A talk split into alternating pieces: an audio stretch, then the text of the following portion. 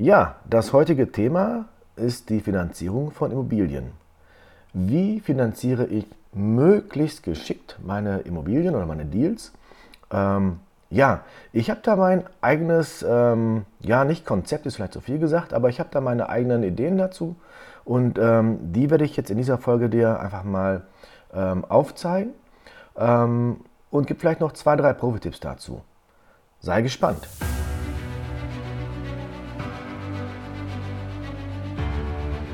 Herzlich willkommen beim Irgendwas mit Immobilien Podcast. Dein Podcast zum Thema Immobilien und Investments. Ich hoffe, in der heutigen Folge erhältst du neue Sichtweisen und auch Denkanstöße. Also hör auch jetzt rein. Viel Spaß! Also, das Thema ist immer, wie finanziere ich am besten? Richtig kann man dazu ja nicht sagen. Es gibt ja da kein richtig kein falsch. Ähm, es ist so, grundsätzlich ist ja bei Immobilien total sexy, eine Finanzierung abzuschließen. Es ist der Hebel, der es so sexy macht. Wenn ich eine Immobilie für eine Million kaufen möchte, brauche ich in der Regel 10% EK, also Eigenkapital. Ähm, sprich, ich brauche 100.000 und die restlichen 900.000 legt mir die Bank auf den Tisch oder überweist aufs Konto. Das ist das, was ähm, aus meiner Sicht Immobilien richtig, richtig spannend macht, weil wenn ich das vergleiche zum Beispiel mit ähm, Aktien, äh, wenn ich für eine Million Aktien kaufen möchte, dann muss ich auch in dem Moment, wo ich den Kauf auslöse, auch diese eine Million auf meinem Konto haben und die transferieren.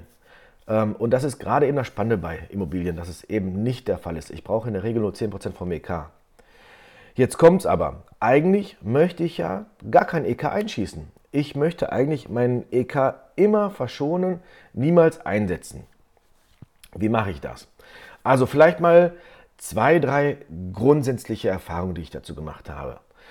Nummer eins, schau, dass du am besten mit einer festen Bank und mit einem festen Ansprechpartner arbeitest. Dieses Hinterherlauf mit den Konditionen, das bringt gar nichts. Ähm, also ich habe auch schon mal eine Erfahrung gemacht, den ganzen ähm, Vergleichern, also gibt ja mehrere, die fragen mehrere an und so weiter. Ähm, ich würde sie nicht empfehlen. Meine Empfehlung ist, such dir eine feste Bank, einen festen Ansprechpartner.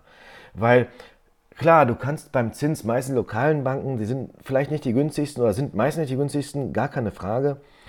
Aber wir reden hier über Kapitalanlage oder Investments. Das heißt, wir sind bei Vermietung und Verpachtung. Bei Vermietung und Verpachtung ist der Zins in voller Höhe zu 100% absetzbar. Also ist der, ich sag mal in Anführungsstrichen, ja ziemlich egal. Ob du jetzt dann 0,2 oder 0,1% mehr Zinsaufschlag kriegst, oder Aufschlag ist vielleicht auch zu viel gesagt, ähm, unterm Strich wirst du es dir beim Finanzamt mit dem Ausgleich wieder zurückholen. So, und ich bin der Meinung, dass die Geschäftsbeziehung dir später einen deutlichen Mehrwert liefert, als wenn du ähm, ja durch den Finanzausgleich eigentlich gar keinen wirklichen Vorteil hast, dadurch, dass du irgendwelche äh, Banken hausieren gehst und irgendwelche Ver äh, Vergleichsportale benutzt und dir da vielleicht 0,1 oder 0,2 Prozent ähm, dir an Zinsen einsparen kannst. Also daher mein Tipp, Such dir am besten eine lokale Bank. Ähm, das sind meistens diese Sparkassen, Genossenschaftsbanken, Volksbanken, irgendeine Bank, die lokal ansässig ist.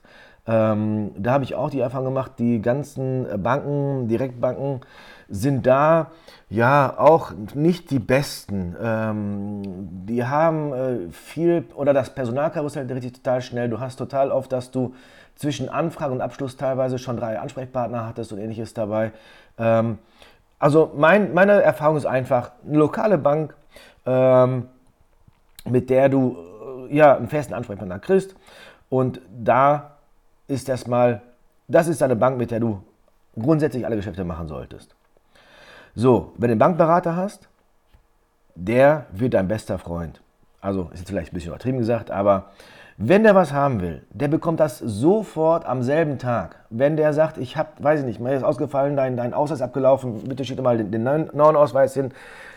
ja, du unterbrichst deine Arbeit natürlich nicht, aber das nächste, was du machst, du gehst zum Kopierer, kopierst das oder machst ein Foto, schickst es rüber, der kriegt alles, was er anfragt, wirklich sofort bzw. zeitnah. Am selben Tag, spätestens am nächsten Tag. Er muss in dir eine verlässliche Basis finden ähm, und das wird sich auf lange Sicht auch sehr, sehr positiv ausüben. Ähm, das heißt also, egal was von ihm kommt, egal was er benötigt, das lieferst du wirklich sehr zeitnah. Damit baust du eine solide Beziehung auf. So, ähm, vielleicht kleiner Profi-Tipp. Wenn du eine gewisse Größe erreicht hast, ähm, musst du überdenken, ob du wirklich nur mit einer Bank arbeiten solltest. Ähm, grundsätzlich würde ich sagen, so 20, 30 Objekte bei einer Bank zu haben, ist ganz gut. Äh, darüber hinaus hole ich meistens eine zweite Bank dazu oder eine dritte Bank später. Ähm, weil du hast irgendwann sonst ein Klumpenrisiko eventuell. Ähm, sollte sich die Geschäftsbeziehung irgendwie schlecht entwickeln oder ähnliches, ähm, sollte sich ähm, da irgendwas ähm, nicht gut funktionieren, ähm, hast du immer noch jemand zweites im Rennen dabei. Also ähm, baue ruhig so 10, 15 Objekte mit einer Bank auf und dann nimmst du die nächste mal mit ins Portfolio rein und fängst da dasselbe von vorne an dabei. Das ist so meine Erfahrung dabei. Dann hast du so ein bisschen Ausgleich dabei. Ähm, du wirst auch feststellen, je nach Objektlage, Objektbeschaffenheit und eventuell auch Mieterklientel, wir haben auch schon mal teilweise Finanzierungen, wo eine Spielhalle drin ist. Es gibt viele Banken, die finanzieren keine Spielhallen zum Beispiel. Ähm, solche Sachen ist mal gut, eine zweite äh, oder vielleicht eine dritte Bank dabei zu haben. Aber grundsätzlich hast du eine Basisbeziehung erstmal für die ersten 10, 15 Objekte und mit der arbeitest du wie freundschaftlich zusammen. So, ganz wichtig ist dabei, ähm, du lieferst immer zeitnah. Dann wirst du sehen, ähm, es wird alles sehr easy und ähm, entspannt funktionieren. Ja, was ist unser Erstreben oder was ist das, was wir haben wollen?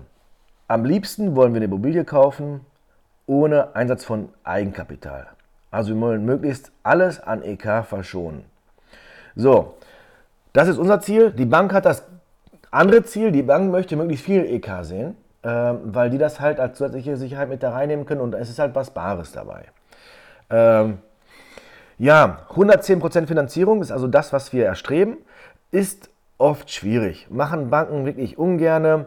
Das kriegt man immer durch. Ähm, teilweise ja, teilweise nicht. Teilweise ja, schwierig. Also die wollen das nicht gerne, ganz klar. Und oft wird es auch komplett pauschal abgelehnt. Ähm, da ist es so, ich habe da jetzt eine Lösung für, ähm, die ich seit, weiß nicht, die letzten 20, 25 äh, Finanzierungen angewendet habe. Und zwar gehe ich dann hin, ich vereinbare mit der Bank folgendes. Die 10% EK, die Sie sehen wollen, die lege ich bei denen bar auf den Tisch. Also jetzt bildlich gesprochen. Ähm, die lege ich bei denen an. Ähm, Anlageform machen wir gleich nochmal, aber ich bringe 10% in Bar bei der Bank hin. Dadurch finanziert mir die Bank 110%.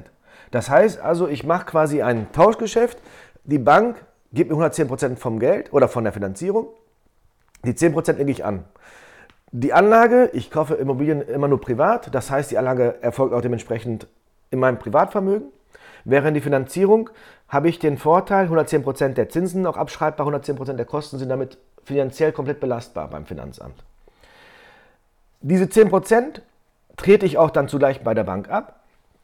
Ähm, ganz einfach Rechnung, wenn du mit 3% tilgst, hast du das Geld ungefähr nach drei Jahren wieder frei. Das heißt, ich vereinbare mit der Bank, ähm, die 10% hinterlegten Kosten werden nach drei Jahren wieder freigegeben von der Bank. Dann kann ich darüber frei verfügen, ich kann das Geld abziehen, ich kann das Geld für die nächste Finanzierung verwenden, ich kann damit machen, was ich will. So hat die Bank ihre Sicherheit, ich habe nur 110%. Das ist so quasi ein Deal, wo beide komplett auf ihre Kosten kommen. So, die Form ist komplett frei wählbar. Ähm, jede Bank hat, ich weiß nicht, bestimmt 20, 30 verschiedene Anlageformen. Ob es jetzt ein Tagesgeld ist, ein Festgeld, ähm, Depot, also sprich, du kaufst dir dann in einem Depot Anleihen, Aktien, äh, ETFs, was auch immer. Es ist wirklich komplett der Bank komplett egal. Das heißt, da stehst du in deiner Möglichkeit komplett frei. Ähm, ja, Tagesgeld, Festgeld ist im aktuellen Zinsniveau halt total unspannend. Ich habe deswegen meistens Depots angelegt und in Depots packe ich meistens mehrere ähm, Position rein. Ich gucke, dass ich einmal was ganz Solides habe. Äh, ETFs packe ich ganz gerne rein. Die sind sehr, sehr, ähm, ja, die entwickeln sich sehr träge zwar, aber sind halt daher solide. Ähm, ich packe immer ganz gerne noch ein paar Dividendenzahler rein. Ähm, und ähm, guckst, dass halt auf jeden Fall das Geld nicht weniger wird. Ne? Äh, Ertrag brauche ich dabei eigentlich nicht viel, weil ähm, ich das Geld in drei Jahren frei, beziehungsweise meistens ist es so, dass man das quasi dann direkt nahtlos in die nächste Finanzierung übernimmt. Ähm, so habe ich das bisher immer vereinbart und es ist wirklich, es geht durch wie durch Butter. Jede Bank macht das mit. Ähm, es ist total easy. Ähm, so, warum ist das mit der Bankanlage wichtig? Wenn du ein fremdes Depot hast, das wird immer schwieriger. Also viele Broker machen gar nicht mehr die Abtretung. Das heißt also, ähm, es ist bei vielen gar nicht mehr möglich, dass du sagst, ich möchte jetzt das Depot ähm, an, an die Bank verpfänden. Das machen die gar nicht mehr. Ähm, und zudem, bei Fremddepots sagen die Banken immer nur, die nehmen nur 60% vom Depotwert mit angesetzt. Das heißt, ähm, da hast du einen großen Verlust, ähm, was witzigerweise nicht passiert, wenn du das Depot bei der Bank selber führst. Ähm, ja, äh, muss man nicht verstehen. Ähm, vielleicht wollen auch das Depot verkaufen dazu. Ähm, weiß man nicht genau. Ähm, aber wenn man die Spielregeln kennt, ist es einfach, sich dran zu halten. So. Das heißt, also damit habe ich quasi meine 110% Finanzierung. 110 in Anführungsstrichen, 10 hinterlege ich für drei Jahre, ähm, kriege damit die 110, erkaufe ich mir mit, mit dieser Lösung quasi. Da nochmal vielleicht ein Tipp Nummer zwei, so vielleicht ein Profi-Tipp Nummer zwei, ähm, die Finanzierungsart dazu. Wenn du jetzt damit äh, safe bist und hast ja nur 10%, was ich am liebsten habe, ist ein ganz klassisches annuitätisches Darlehen. Ähm, kann ich einfach rechnen. Ähm, es ist geradlinig, es ist einfach easy. Jetzt ist es aber so, dass Bankberater ähm, teilweise oder eigentlich glaube ich mittlerweile überall auch, ähm, ja, wie soll ich sagen, Ziele haben. Einige sagen sogar, die wären Verkäufer. Ähm, die haben ganz klar Vorgaben, ähm, dass die bestimmte Produkte in bestimmten Volumen ähm, am Markt bringen müssen. Daher habe ich zum Beispiel äh, mit meiner Bank, mit meinem Bankberater ganz oft das ML sagt, pass auf, wir machen das, aber nimm bitte folgendes Paket. Äh, und das sind oft ganz gerne Bausparverträge, die die dazu mit ähm, anbieten. Ähm, Bausparverträge, ich weiß nicht, ich habe die bis heute nicht verstanden. Ich meine, ich bin jetzt schon ein paar Tage in Briefwirtschaft. Ich verstehe bis heute nicht, warum es immer zwei Darlehen werden müssen und warum die auch verschiedene Höhen haben. Ist mir eigentlich auch ziemlich egal. Ich habe, glaube ich, aktuell, ich weiß nicht, 14, 15 Bausparverträge, weil ich bin der Meinung, ähm, wenn mein Bankberater mir dazu verhilft, Finanzierungen easy äh, und ja, un, unkompliziert zu bekommen, bin ich auch gerne bereit, mit ihm da auch entgegenzukommen und zu sagen, okay, wenn du jetzt dann jetzt deine Ziele hast und daher, das muss noch ein Sparvertrag muss da rein, dann mach das. Ähm, wie gesagt, Kosten bei V&V setze ich eh in voller Höhe ab. Ähm, es ist überhaupt nicht mein Lieblingsprodukt. Also wenn ich es selber ausgewählt hätte, ich hätte niemals mir einen Bauschvertrag genommen. Ich glaube, es gibt dafür aber sehr schöne Provisionen. Also sprich, ähm, das ist für den Bankberater lukrativ. Und ich meine, ähm, was soll's? Das ist halt ein Tauschgeschäft, ein Geben und Nehmen. Ich kann mit sehr gut leben. Weil, wie gesagt, selbst diese, äh, die haben meistens irgendwie 18 Euro Kontoführungsgebühren drin und man kriegt die Zeitung von denen raus.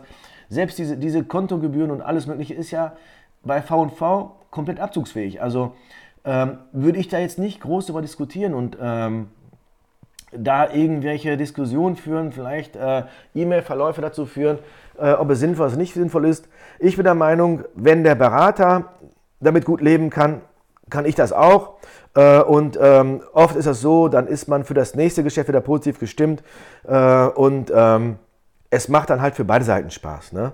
Äh, von daher mein Tipp, wenn der Berater sagt, pass auf, lass uns doch mal diese Anlageform nehmen, auch wenn es nicht deine favorisierte Version ist, ähm, lehne es nicht pauschal ab. Denk dran, der hat selber Ziele und Vorgaben, die er erfüllen muss. Und wenn du mit ihm gut klarkommst und sein Liebling wirst, dann wird er dir das nächste Mal die nächste Finanzierungszusage noch schneller liefern oder noch ähm, bevorzugter behandeln und ähnliches dabei. Ähm, ja, also das sind so vielleicht meine Ideen zum Thema Finanzierung.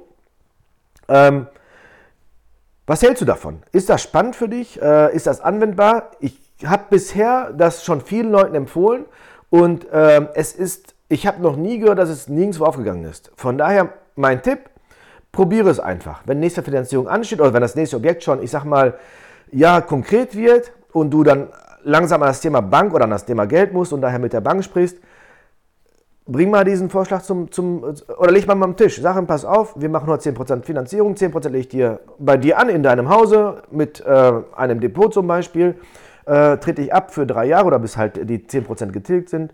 Ähm, eigentlich hat bis jetzt keine Bank da nicht mitgemacht.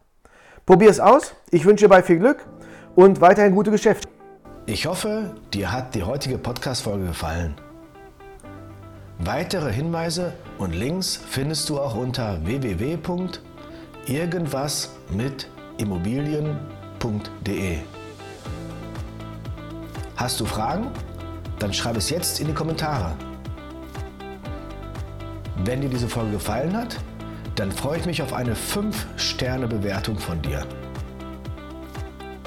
Abonnier den Podcast und hör auch wieder in die nächste Folge rein, wenn es wieder um irgendwas mit Immobilien geht.